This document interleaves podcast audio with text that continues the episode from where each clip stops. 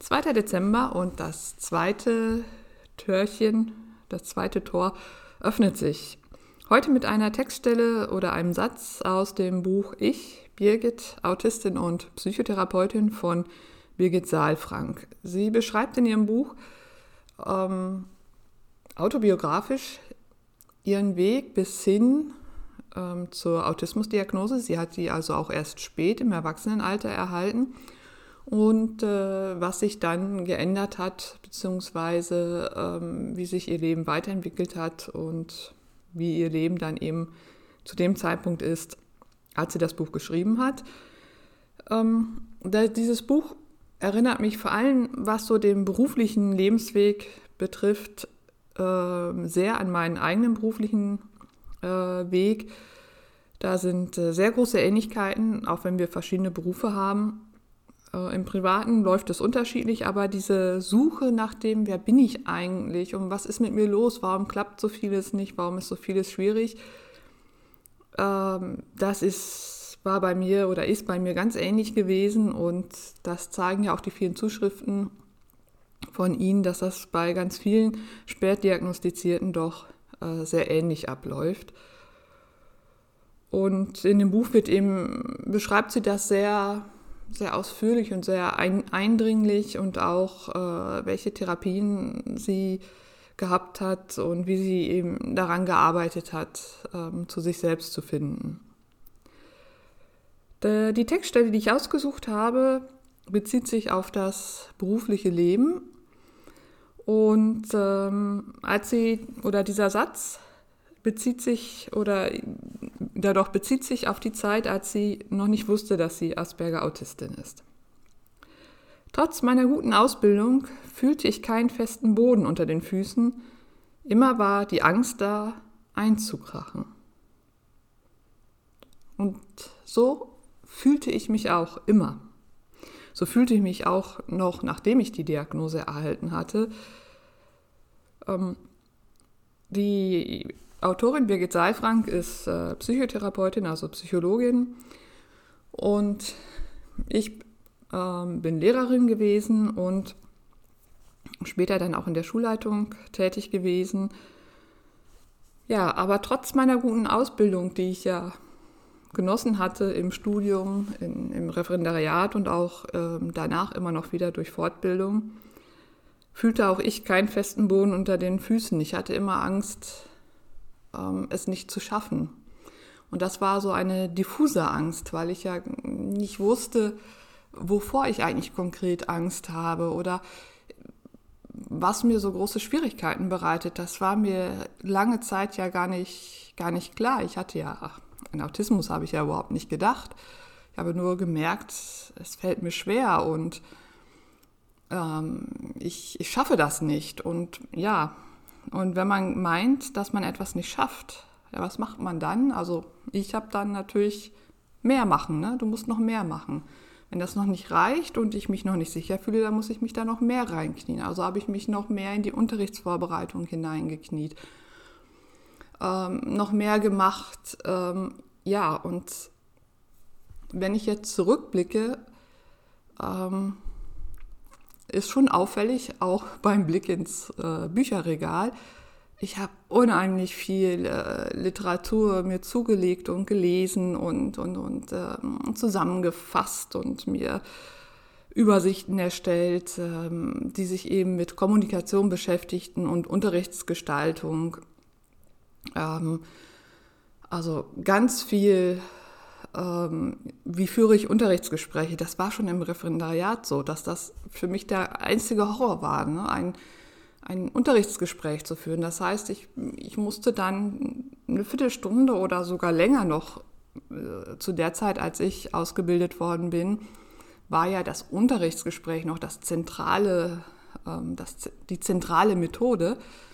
Es hat sich ja inzwischen ähm, geändert und das hat mich unheimlich angestrengt. Ähm, dem fühlte ich mich überhaupt nicht gewachsen und ich merkte auch dann, dass die Konzentration nachließ. Und so habe ich also wirklich nach, nach Methoden gesucht, die das irgendwo, dieses Gespräch strukturieren und mich in meiner ähm, moderierenden Funktion entlasten würden. Also das ist, heute ist das, sehe ich das so klar, so glasklar, das ist mir damals aber gar nicht bewusst gewesen.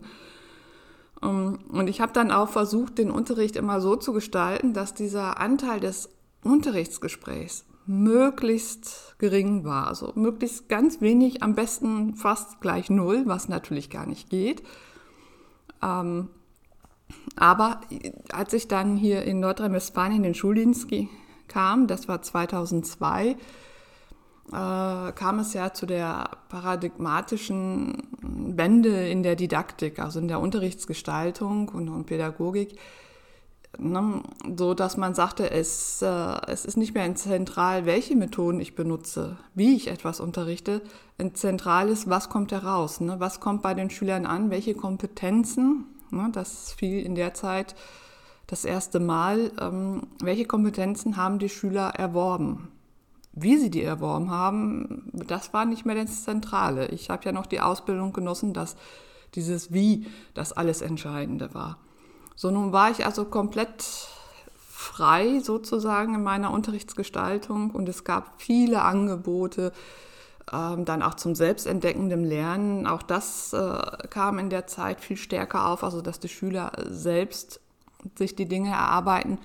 Und juhu, ne, Chaka, das war natürlich für mich super, weil mir das entgegenkam. Und dann habe ich mich da vollkommen reingeschmissen und mit auseinandergesetzt und ganz viel mit meinen, meinen Klassen äh, experimentiert. Also trotz meiner Schwierigkeiten hatte ich ähm, zumindest zu meinen Klassen, wo ich Klassenlehrerin war, ein, ein gutes Verhältnis, ähm, zu den meisten anderen Klassen auch. Nicht immer. Es gab am Anfang auch echt manchmal boah, ganz schön große Schwierigkeiten mit äh, Klassen, so im Fach Geschichte. Ähm, aber insgesamt hatte ich, äh, ein, nicht eigentlich, hatte ich ein gutes Verhältnis zu meinen SchülerInnen. Und insofern konnten wir diese, konnte ich diese vielen Experimente äh, methodischer Art machen. Und mein Engagement in, in der, äh, auf dieser Ebene, die eben in eine Zeit fiel, als das auch gefragt war, äh, führte dazu, ähm, ja, führte dazu, dass ich dann irgendwann auch gefragt wurde, wollen Sie nicht vielleicht mal in die Schulleitung gehen? Oder möchten Sie, das erste Angebot war, möchten Sie ähm, ähm, Ausbilderin werden für die, äh, für die Referendare, also Fachleiterin für das Fach Französisch. Das habe ich äh, seinerzeit abgelehnt, weil meine Tochter noch zu klein war und ich hätte dann recht flexibel durch das Sauerland reisen müssen. Und ich denke heute im Nachhinein, das äh, ist auch ganz gut so, denn da wäre ja noch mehr Kommunikation wieder nötig gewesen. So bin ich dann aber in die Schulleitung gegangen und die Schwierigkeiten wurden noch größer, weil äh, am Anfang, zu Beginn meiner äh, Schullaufbahn, musste ich ja nur mit, mit äh, Schülern klarkommen. Also das war die eine Kommunikationsebene, die andere mit den KollegInnen. Äh, in der Schulleitung aber kam ja noch viel mehr Kommunikationsebenen hinzu und das hat mich dann gänzlich überfordert und so, dass ich auch immer so, es sich für mich auch immer so anfühlte, als, als ob ich auf dünnem Eis wäre, das bald einkrachen würde, das immer drohte einzukrachen. Und äh, mein Weg war, mehr machen, mehr machen, dass ich ja nicht einkrache. Und das äh, ist nachher wirklich, hat sich zu einer großen Angst ausgeweitet. Ähm, und bis zu dem Punkt, wo gar nichts mehr geht, bis ich dann also tatsächlich auch eingekracht bin. Das ließ sich nicht vermeiden. Ähm, dadurch, dass ich doch sehr zäh sein kann und auch sehr verbissen sein kann und die Dinge durchziehe, ähm, ist es, hat es gedauert, bis ich eingekracht bin, aber letztlich, wenn ich zurückblicke, war es vorhersehbar. Und es nützt eben nichts, dass ich diese wirklich äh, gute Ausbildung hatte und mich ja auch permanent fortgebildet habe, das hat mich nicht davor bewahrt, einzukrachen, weil nämlich die, der zentrale Punkt als Lehrerin sind die vielen sozialen Kontakte und die waren für mich einfach zu anstrengend. Ähm, das hat so viel Kraft gekostet, dass ich ja, wie gesagt, dann ne, dahin gegangen bin, wie kann ich die, die Kontakte gestalten, methodischer Art, dass ich möglichst wenig äh, immer in Aktion sein muss, dass ich nicht permanent gefordert bin. Aber natürlich bin ich im Unterricht permanent gefordert, auch wenn die Schüler in einer Arbeitsphase sind und ich da in dem Moment mich theoretisch äh, ans Pult setzen könnte und Zeitung lesen könnte. Theoretisch. Ne? Es sind immer Fragen da, es sind Konflikte unter den Schülern, die da mal aufbrechen. Ähm, also man muss permanent präsent sein. Und das spüren äh, SchülerInnen natürlich sofort. Ist der Lehrer, die Lehrerin präsent oder nicht? Und ich war das eben äh, zu oft nicht.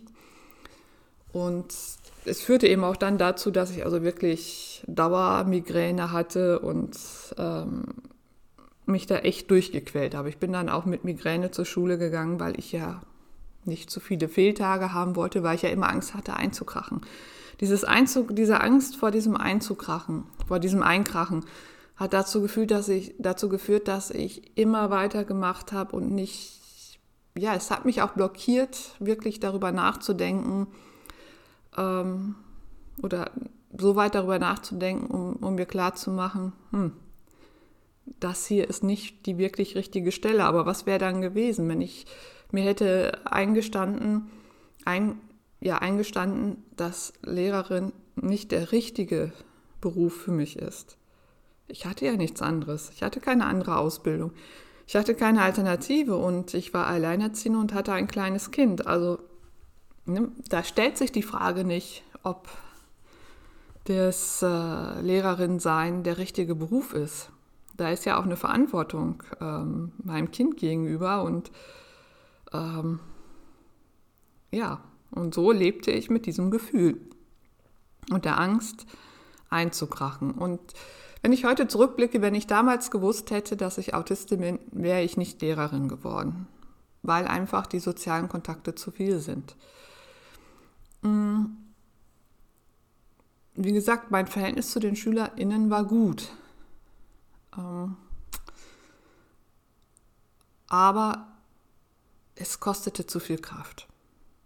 Es braucht einfach ähm, einen Beruf, eine Tätigkeit, in der ich nicht so viele soziale Kontakte pflegen muss. Und da habe ich ja jetzt ähm, einen guten Weg auch gefunden, ähm, ich kann nicht untätig zu Hause rumsitzen. Das, da würde ich, da würde ich wirklich, da würde ich erst recht einkrachen. Also das, das geht gar nicht. Ähm, aber mit dem Schreiben äh, und, meinem Podcast, ja, das, das kann ich machen, so wie ich fit bin und ich habe dann keine sozialen, direkten sozialen Kontakte. Und dieser Punkt der sozialen Kontakte, der muss mit, mitgedacht werden. Und das sollten wir uns auch immer wieder vor Augen halten, wie anstrengend sie sind. Und ähm, klar, es gibt äh, Tage, an denen wir voller Energie sind. Und wenn mich dann Menschen erlebt haben, würden die nie gesagt haben, wie, die ist aber komisch oder die ist aber anders, wie die ist Autistin. Nee, das kann nicht sein, weil ich total charmant sein kann und auch nett plaudern kann. Das geht. Aber man sieht mich ja dann nicht die Tage danach mit heftigen Migräneattacken und dass ich nichts mehr geregelt kriege. Man erlebt mich ja dann nur in diesem einen kurzen Moment. So, gleich quakt meine Uhr. Ne? Wer die erste Folge gehört hat, weiß, wenn die quakt, mein Timer, dann ist die Viertelstunde um. Und die Viertelstunde ist jetzt äh, um und deshalb, äh, bevor das hier gleich quakt, mein Handy, beende ich das auch an dieser Stelle. Ähm, und ich nochmal mit dem letzten abschließenden Satz, dass dieser Satz, trotz meiner guten Ausbildung, fühlte ich keinen festen Boden unter den Füßen. Immer war die Angst da einzukrachen, dass den ganz viele autistische Menschen kennen, ganz viele ähm, Asperger-AutistInnen kennen, denn äh, sie haben, verfügen meist über wirklich eine sehr gute Ausbildung, aber kommen im Beruf trotzdem nicht klar und das überwiegend aufgrund der vielen sozialen Kontakte.